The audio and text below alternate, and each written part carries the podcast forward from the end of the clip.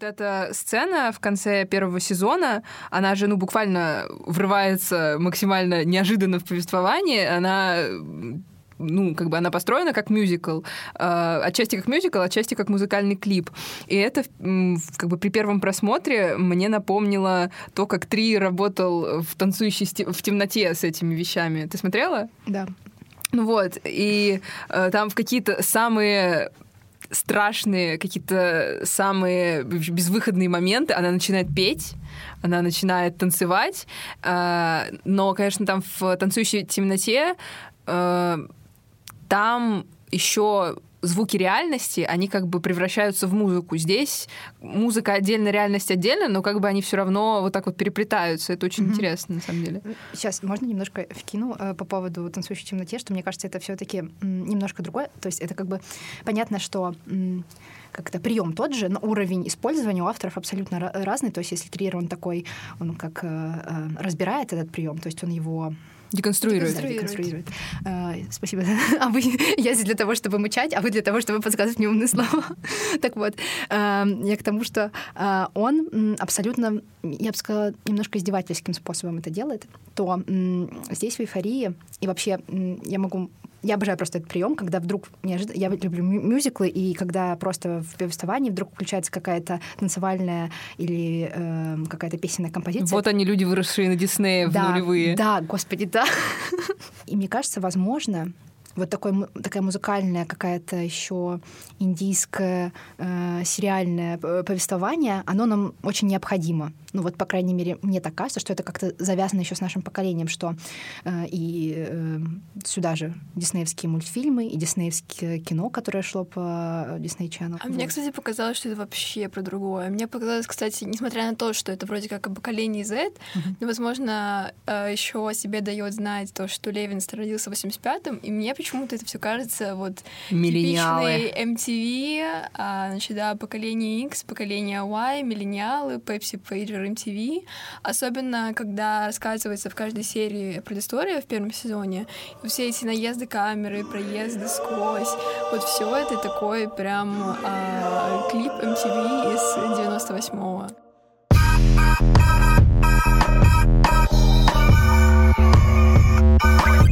Привет! Меня зовут Настя, и это подкаст «В зеркале». В нем мы вместе с приглашенными гостями и экспертами обсуждаем кино и сериалы, ищем отсылки и параллели и пытаемся их как-то интерпретировать. Думаю, вы уже поняли, что тема этого выпуска — это сериал «Эйфория». Обсуждала я его вместе с Лизой. Нужен, нужен неон, нужен пролет камеры сквозь стену и Виталиной. Эйфория — это база визуальная. А еще я взяла комментарий у Анны Стрельчук. Она кинокритик, э, пишет для собственного телеграм-канала «Кино» и разных интернет-изданий. Она внесла немного упорядоченности в хаос наших обсуждений. Это интересное произведение, потому что в нем есть несколько пластов.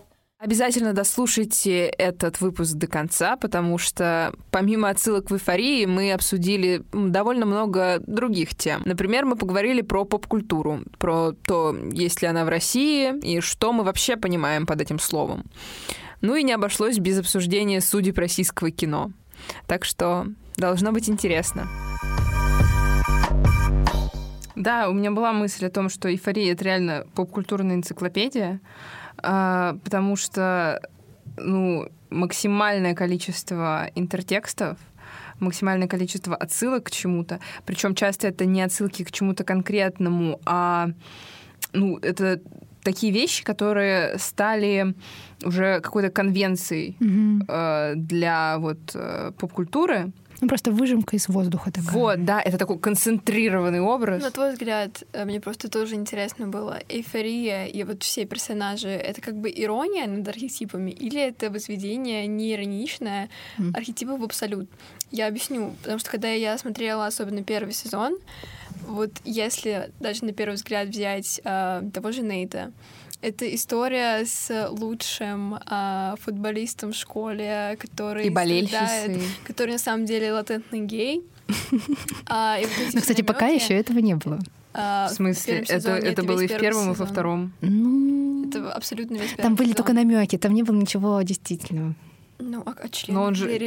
Да, и то, то, что он влюбился в Джулс. А вот то есть это типичное еще представление о геях, что мне не понравилось в первом сезоне, потому что я думала, что они продолжат эту сюжетную линию, Мгм. что у него появляются вот эти гейские мысли из-за того, что у него была детская травма, и что он в детстве посмотрел видео, как его отец занимается сексом с проститутками. Вот, и это было еще в «Красоте по-американски», а, что условно геем можно стать только с какой-то детской травмой и так далее. А потом, значит, Кэсси, у которой типичные эти все daddy issues. А Мэдди, которая, кстати, есть а, в американском кино, а, такой архетип а, ход латина, ну, то есть горячая латиноамериканка, которая очень экспрессивная, которая вот так вот, как Мэдди, постоянно щелкает пальцами и делает вот это вот движение Мгм. рукой, значит. И тоже я увидела, когда это в первом сезоне, во втором сезоне это еще более гиперболизированы вот все эти, эти ее движения. И я не знаю, типа, это ирония, над архетипами, которые сложились в американских сериалах и кино про подростков и так далее? Или это прям иронично? Rue? When was this? Right after New Year's. You dumb fucking bitch! I'm gonna fuck you! Fucking run away from me, stupid во всем этом видится сарказм некоторые. на- Тоже типа деконструкция. Да, ну, но более, я бы сказала, такая плавная, что ли. То есть не прям разрушение, а просто скорее изменение образов и архетипов. То есть, как мы видим, в первом, я не знаю, как вы, но в первом сезоне я к Мэдди относилась максимально отрицательно. Она для меня была хабалкой. э, и вообще, как так можно? Во втором сезоне просто моя зайка и лапочка. Вот эта сцена там, где I will fucking kill you, bitch. Или как э, кто-нибудь может это произнести? Просто э, у меня нет столько харизмы. Э, Вот. Это просто великолепно. И я думаю, какая же она крутая. Вот, э, в это, в это- или когда... э, И я уже не считаю ее хабалкой, хотя понимаю, что, типа, драться со своей э, по- подругой, хоть и бывшей, плохо, что там и все остальное. И мне кажется, я почему-то надеюсь, что каждый персонаж, он из вот этого типичного архетипа, про который мы говорили, как в «Дрянных девчонках», какой-то вот пластиковый абсолютно, к которому мы привыкли, он придет к другому архетипу. Либо вообще ну, что-то совместит. То есть у нас в Кэсси в начале ее очень жалко в первом сезоне, не знаю, как вам, но мне вот лично максимальное сочувствие. Во втором сезоне я ее ненавижу. Тупая ты, сука, просто реально. Вот. Ну, то есть мне все еще... Ну, то есть жалость к ней постепенно сходит на нет. You guys can all judge me if you want, but I do not care! Never! То, что делает эйфория, она препарирует вот эти самые архетипы, которые не являются какой-то интертекстуальной отсылкой к конкретному произведению, а именно что таким сплетенным уже э, всегда интертекстом, без конкретных референсов, но одновременно похожим на много вещей сразу, на много характеров сразу. Это сериалы, такие как «Сплетница», например. Есть э, фильм такой классический для эры двухтысячных. Это классный мюзикл. «Дрянные девчонки» — то же самое. Но при этом «Эйфория», как мне кажется, э, во многом перерабатывает все эти архетипы, расщепляет их изнутри, показывая их э, нецелостность, то есть внутреннюю противоречивость, э, показывая разрыв между идеалистическим персонажем, таким одномерным, и тем, что происходит внутри у этого персонажа, или происходило бы, если бы он был реальным человеком. А, Таким образом происходит пересобирание или даже деконструкция, или даже деструкция вот этих самых архетипов. И очень интересно, то, что они раскрываются в сериале именно через противоположные ожидания по отношению к тем, которые к ним обращены. Это классный прием, потому что он, ну, он удивляет и, соответственно, вводит э, какой-то экспериментальный, экспериментальный элемент. К примеру, Мэдди, а, она постепенно начинает мыслить себя вне отношений с Нейтом, э, что очень сильно маркирует э, как бы начало ее такой эмансипации. И э, да, собственно, Кэт, к примеру, которая якобы не должна пользоваться вниманием со стороны людей и не должна нравиться, а она начинает работать вебкам, зарабатывает большие деньги на своей по сути, за счет своего внешнего вида. И очень сильно раскрепощается, делает очень яркий макияж, очень ярко одевается. И, собственно, воспринимается как очень красивая и яркая э, молодая девушка. Wait, I don't understand. If you're not auditioning for Oklahoma, then why do you look like that? Like what? Like a country music star. In a good way or a bad way? Bitch, you better be joking. Мне показалось, а, что ну, сам тот факт, что все вот эти вот яркие, невероятно персонажи, герои, они собраны в одном месте, в одной школе, в одном, в одном классе, классе да. это ну, настолько гиперболизировано, при том, что, ну, понятно, что каждая из этих историй отдельно может быть довольно жизненной, довольно-таки relatable. Но когда они собраны в одном месте, это настолько не знаю, разрывает тебе мозг, э, ты думаешь, откуда? Ну, с другой стороны, а как ты еще будешь задерживать внимание зрителя? То есть тебе нужно постоянно смена картинки, смена э, проблемы, смена сюжетной линии, чтобы держать внимание, чтобы оставлять как бы зрителя заинтересованным. А все вот эти вот яркие-яркие герои, яркие-яркие истории в одном месте, в одно время, все да, это происходит я параллельно. своих одноклассников и свою школу. Да, не, вообще И, ничего да, такого интересного. Мне кажется, на класс из 30 человек хорошо, если у вас там будет 2-3 интересных Наркомана. персонажа. Наркоман, не наркоман, неважно. Просто три интересных человека, про которых э, можно было бы хоть что-то снять. У нас вот за все время обучения моего в школе у нас была всего одна гей-драма, ну типа. Всего одна? Да. Ну, для российской школы уже неплохо. Уже неплохо. Слушайте, Да, ну... это же школа, школа Германики. Вот там тоже в одном классе было сколько неординарных личностей. Да, это нормально для подросткового кино. То есть понятно, что эйфория, она не настолько в лоб подает, как какие-нибудь а, комедии, типа дрянные девчонки, где ты видишь прям все а, типажи архетипы, типа ботаник, или самая красивая девушка в школе, или вот эта вот главная героиня, которая в очках с косой.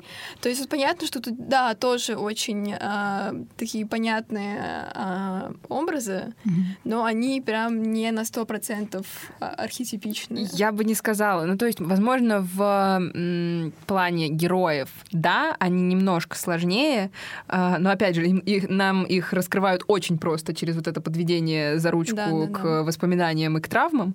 Вот. А, но в плане работы с именно образами и метафорами я готова перечислить э, списком все отсылки из Давай. э, первых двух минут э, чет- Стреляй в меня. да, из первых двух минут четвертой серии второго сезона, которая, мне кажется, максимально э, иллюстрирует то, то как режиссер работает э, вообще в целом с интертекстами, с э, отсылками, с образами, метафорами. I don't think you understand how much I love Jules. А, Фотография Йоко Оно и Джона Леннона, сделанная Энни Лейбовиц. А, Рождение Венеры. Картина «Влюбленные» э, Рене Магрита. Автопортрет Фриды. Фильм «Привидение». Фильм «Титаник». «Белоснежка». «Горбатая гора». И это все отсылки, которые... Там, мне кажется, даже за минуту вот это всё. Вот, это буквально слайд-шоу. И это такой вот каталог э, визуальных образов любви, чтобы вот каждый понял, что вот у них любовь, у них точно любовь. Вот можно... э, При этом то, как она а- оборачивается в итоге, чем она оборачивается в итоге. Ну, наверное, это даже... Кстати, немножко несоответствие с тем, как э, в итоге все вышло у Ру и Джулс, э, их истории, и у этих образов, потому что вот некоторые визуальные образы которые вот были представлены в четвертой серии второго сезона в первые две минуты, а, они мне кажется, о более какой-то ну, сильной любви, скажем так, о любви. А история Ру и Джулс — это про влюбленность. Сейчас э, рубрика «Фичи или баг». Э, Мне кажется, что... Сейчас, главное не забыть. Э, Первое, э, что вот это вот слайд-шоу, которое нам подается, возможно, в некотором степени это все такая ирония. Такая постмодернистская, господи, это слово нельзя произносить. Я знаю, что оно Да, ничего не значит, но тем не менее. пить каждый раз, когда кто-то говорит про постмодернизм интертекст. Да-да-да. Вот. э, В том плане, что нам показывают, вот, смотрите, как э, наши предки думали о любви. Но на самом деле ее нет. Ну, не ее нет, а вот э, мы, ну, то есть мы, когда влюбляемся, мы думаем, что наша любовь будет вот такая. А на самом деле так может не случиться. И э, мне кажется, вот это вот э, конечно, это очень серьезный метафизический разговор, типа о существовании любви там, и так далее. Но э, если как бы по-простому, то э, мне кажется, это такая шутка была от режиссера некоторая. А, у меня появилась такая мысль, что это даже не столько ирония, ну, то есть я вот об этом не задумывалась да, до того момента, как ты сказала. А, сейчас у меня появилась мысль, что а, ну, как бы это репрезентация того, как подростки в период своей первой любви представляют себе любовь. То Да. есть э, они представляют себе буд- будущее с этим партнером именно так. Это вечная любовь, это постоянная, я не знаю, романтика. Вот мы вместе, как Джон Леннон и Йоко Оно, э, сцепившись друг с другом и все такое. И да, это вот ровно та эйфория, которую э, испытывают, видимо, и Ру, и Джулс э, по отношению друг к другу. Э, и вот она таким образом показана. И еще и так клиповая, что, ну, как бы, возможно, это ровно то, как эти мысли у них в голове проносятся. Я подумала, что это на самом деле я думала, что вот это вот слайд-шоу — это что-то негативное, но сейчас я думаю, что это неплохая иллюстрация того, что чувствует героиня. И того, как это чувство, ну, как бы постепенно-постепенно разрушается. Вот эта вот первая любовь, она сходит на нет рано или поздно. Jules was my first love. I'd like to remember it that way. I don't know if that's actually true, though. I think I was high for too much of it. Мне кажется, что успех эйфории а, во многом обусловлен тем, что при просмотре ты на каждый кадр можешь сказать фразу «я где-то это уже видела». То есть это настолько тебе уже знакомо, ты это уже где-то видел, М, а мы, как мы знаем, мы любим то, что нам уже знакомо, нам это привычно, и мы готовы это дальше Мы и любим дальше понимать отсылки, мне Вот. кажется, и Мы лю- разгадывать, находить пасхалки. И если мы их находим, мы такие, я такой умный, я такой хороший. Да, да, вот мы этим сейчас занимаемся, между прочим. Я вообще вот э, большинство, если честно, отсылок, я тоже видела вот эти вот статьи по поводу...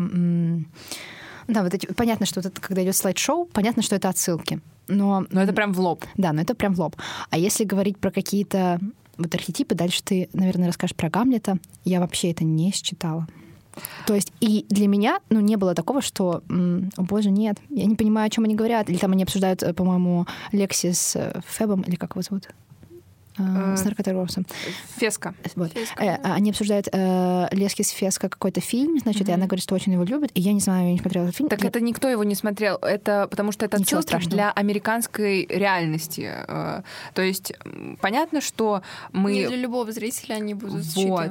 понятно. Плюс к тому, что м, под поп-культурной мы часто понимаем культуру западную, культуру даже уже американскую. А, и то есть вот эйфория как раз про это, про вот эту Америка... American life, American dream, best country in the world. И вот это вот все такое. А, Запрещенная в Российской Федерации. Фраза, да? stand by me. And darling, darling, stand. А, Эйфория стопроцентно работает с поп-культурой и в том числе с американской э, культурой. Понятно, что сейчас э, именно в плане коммодификации культуры Америка на первом месте, и больше всего популярной э, культуры производит именно она.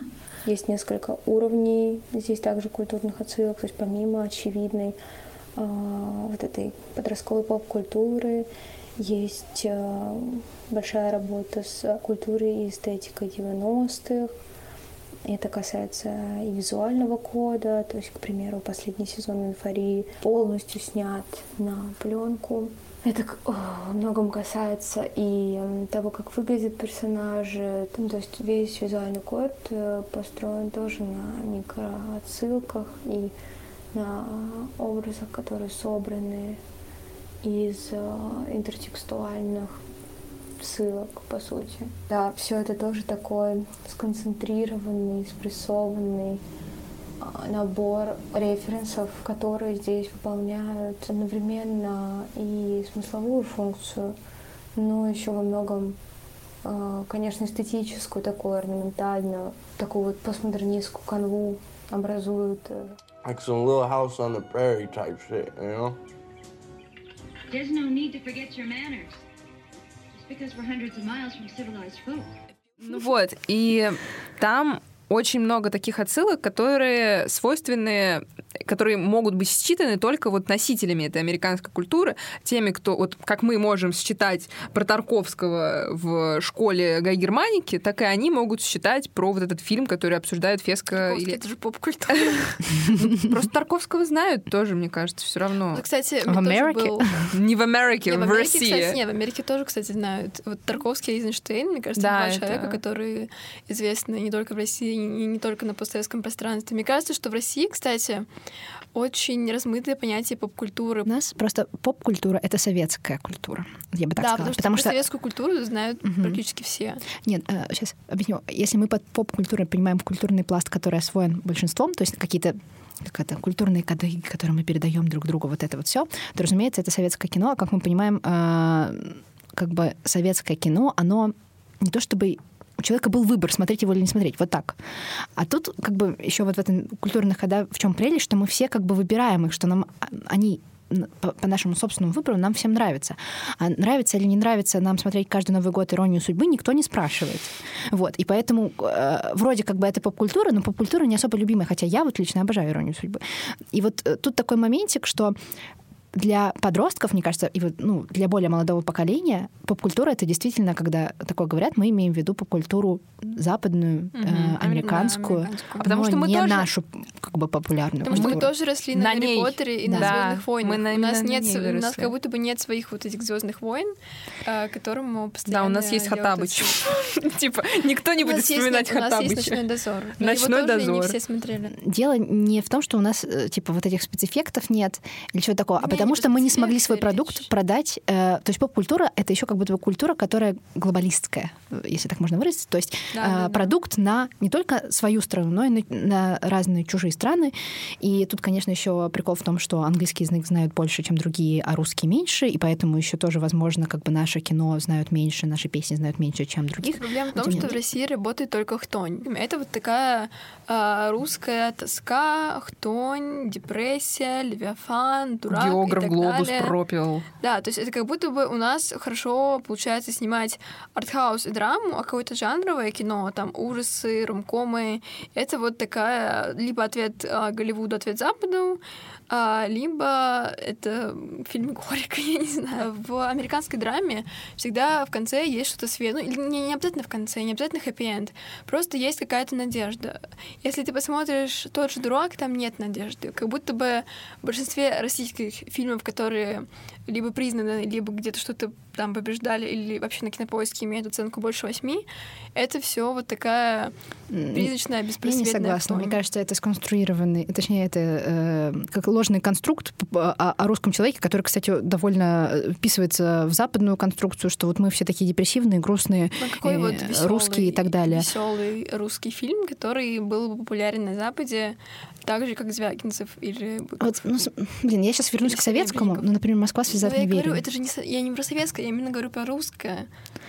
Потому что Ну, советское сложно это уже прошлое. Ну, какой-нибудь легенда номер 17. Там э, движение вверх. э, Что-нибудь не про спорт и не про космос. Да, вот я говорю, в России есть про войну, про победы Какие в спорте, смешные. Почему я должна отдуваться одна за все русское кино? Вот почему Нет, я сейчас защищаю фонд кино? много, примеров хорошего и веселого, но опять же, это просто никому не то, что Кроме не нас нужно, не кроме нужно. нас это никто не видел. В отличие, вот, допустим, от тех же фильмов Звягинцева, которые грустные, депрессивные, но зато популярны во Заходят всем в мире. Европе, да. Да, заходят в Европе. Э, Подведу тогда некоторый итог. А, То есть э, эйфория в некотором смысле это отражение американской культуры популярной, и нам еще сложнее ее понять, чем э, тем же американцам, э, потому что э, в некотором смысле у нас нет своей поп-культуры, но мы пытаемся присоединиться к американской поп-культуре, но еще недостаточно, мы не настолько сильно погружены в нее, и мы такие некоторые отброшенные дети, которые пытаются, э, значит, в новую семью приемную втиснуться Мы, и сказать, мы с кажется, вами. Так растём- получается? Мы растем на стыке двух культур. И я просто помню, по крайней мере, мое детство, мне кажется, ваши тоже, все эти фильмы а-ля с сестрами Олсен, с Линдси Я и моя тень по вся- СТС. да. Все вот эти фильмы, которые купили СТС и ТНТ и крутили 20 раз подряд. Вот. И это просто... И мне так казалось, что я прям шарю э, за американскую поп-культуру, но просто оказалось, что это чуть больше, чем Звездные войны, Гарри Поттер и сестры Олсен. И поэтому понятно, что некоторые отсылки, которые там воспринимаются как поп-культура, для нас это прям какие-то неизвестные фильмы, про которые мы не знаем, допустим. То есть какой-то пласт мы можем считать верхний, но для того, чтобы залезть глубже, нужно глубже и копать. Э, То есть потому что мы в этом не росли, мы как бы не нейтив в этом плане. I'm extremely confused. You're confused. I'm fucking confused, bro. Me too. Фильм «Страх». Посмотрите, там молодая Рис Уизерспун и а, Майк Уолберг. Он а, снят в 90-е, он очень такой... Сейчас, если смотреть его, он очень наивный, но Марк Уолберг — это там прям вот на 90% Нейт, это вот про токсичную маскулинность.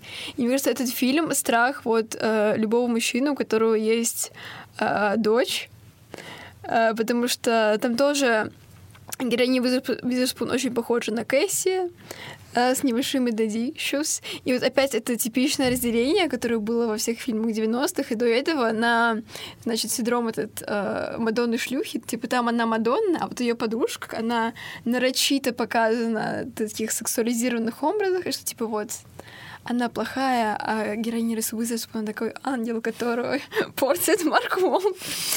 Кстати, в «Эйфории» они там тоже есть отрывок из фильма «Страх». Какой? Ну, они смотрят, там по телеку идет. А, точно. Это, по-моему, перед тем, как они начали с Нейтом встречаться. Типа, она, она, она понимала, к чему это все приведет, как ангелочка Кэсси э, испортит этот Нейт Ма- Марк Уолберг. Мы не, пог- мы не поговорили о каких-то э, вот этих вот э, высокоуровневых э, отсылок на искусство, на Магрита, где там сцена с Нейтом, где он смотрит в зеркало и видит свой затылок и что-то такое. А, вот у меня был, э, была мысль о том, что спецэпизод э, СРУ, э, который, где они провели в- в- типа в кафе весь час этого, этой серии и просто разговаривали, а, на, виз- на визуальном уровне это просто картина Хоппера «Полуночники». Да, да, да, да, да. Ка- кадр э, снаружи какого-то кафе, и вот эта вот яркая подсвеченная м, изнутри э, витрина, э, вот, это прям визуально, это прям полуночники Хоппера. И очень много таких отсылок, которые исконно прям на американскую культуру. И вот мне кажется, вся, вся работа с интертекстами и с отсылками в эйфории это именно про это, про то, чтобы ну, как бы сделать э, попкультурную, э, западно-культурную, американско-культурную энциклопедию. Отсылки — это замечательно, но что если зритель попался тупой и не понимает? Это наоборот, в этом же прикол. То есть это отсылки для своих, те, которые Ну вот, Настя своя, расскажи мне инсайт. Я не то чтобы своя. Заслана ну, к нам сюда в Россию, чтобы объяснять эйфорию. Наглосаксы, да. А, Это немножко отчасти к разговору про то, как э, в сериале работают с э, жанром мюзикла, отчасти к разговору о том, как э, какие-то отсылки со временем становятся элементами киноязыка или даже какими-то общепринятыми культурными конвенциями, а, которые не то чтобы вообще уже сейчас считываются как отсылка, а считываются просто как какой-то прием, типа драматургический или режиссерский. И вот в это вписывается как раз разговор про Гамлета, о том, что главный сюжетообразующий ход второго сезона «Эйфории» — это отсылка на шекспировского Гамлета. Wait, is this fucking play about us? Лекси становится ключевой персонажкой, потому что она показана как создательница вселенной эйфории, хотя это и а, мизанобим такой, да, прием, а, то есть м, когда они ставят э, мюзикл в своей жизни, то есть это повторение повествования в повествовании, фильм в фильме, спектакль в спектакле. она берет простые управления на себя, она всем управляет, то есть она ключевой персонаж, она главный, она важный персонаж. This is life. Not everyone's life. Вот вся вот эта история с постановкой пьесы на сцене, а, пьесы о жизни, то есть с реальными, с героями, основанными на реальных людях и как бы отражающими реальную вообще жизнь. Как в Гамлете было, э, значит, про убийство короля его брата, так и здесь вот э, Лекси, как такой безмолвный э, наблюдатель в первом сезоне, она так, э, так хорошо наблюдала, что буквально Собрала материальчик. Да, очень непло- неплохой материал и про Ру с ее наркотической зависимостью, и про сестру свою Кэсси с ее любовными драмами и про все остальное. Э, И даже вот э, эта легендарная сцена с, э, в раздевалке. Лучше. Просто обожаю, да. Где... Стебать гетеросексуальных мужчин — это законно. Да, да. Это наш выбор. Голосуйте за Лекси. Да, и это к тому, что вообще-то это, ну, как бы ход с постановкой, ну, с перенесением реальной жизни на сцену, он не такой уж и редкий. И был он не только в Гамлете. Где ты еще говорила? А, ну, чайка. Вот, в наверное. «Чайке», в, в чеховской «Чайке» а, то же самое. И, Типа это уже не какая-то шекспировская вообще придумка, хотя и, по-моему, и Шекспир тоже не сам же сюжеты писал, это все, значит, при- Все приходящее. уже сделано до нас. Да, да, да. Вот.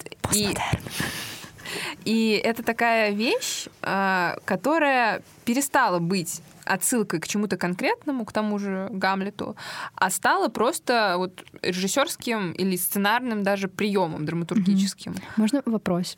У меня возник, кстати. Думаете ли вы о том, что как будто бы вот этот прием деконструкции реальности, если так можно выразиться, или дереализация, по-моему, есть психологический такой термин, это когда ты не можешь воспринимать, что это происходит с тобой, и поэтому ты думаешь, что вот это, значит, какой-то происходит фильм, Ну, Со стороны, книга, да, это видишь. это с каким-то героем, но не со мной. В Ника. первом сезоне был прием ненадежного наратора, и как раз-таки поэтому, мне кажется, что во втором сезоне это было прям нужно посмотреть на историю а, Другими глазами. именно второстепенного персонажа. Мгм. Вот, кстати, здесь был прям слом архетипа, и мне кажется, даже без иронии, без введения всего в абсолют, когда они а, вывели Лекси все таки на первый план, и вот эта типичная девочка, а, подруга главной героини, которая во всех фильмах нужна как функция просто для того, чтобы больше раскрыть главную героиню, а в ее случае сестру, наконец-то ей дают а, право голоса.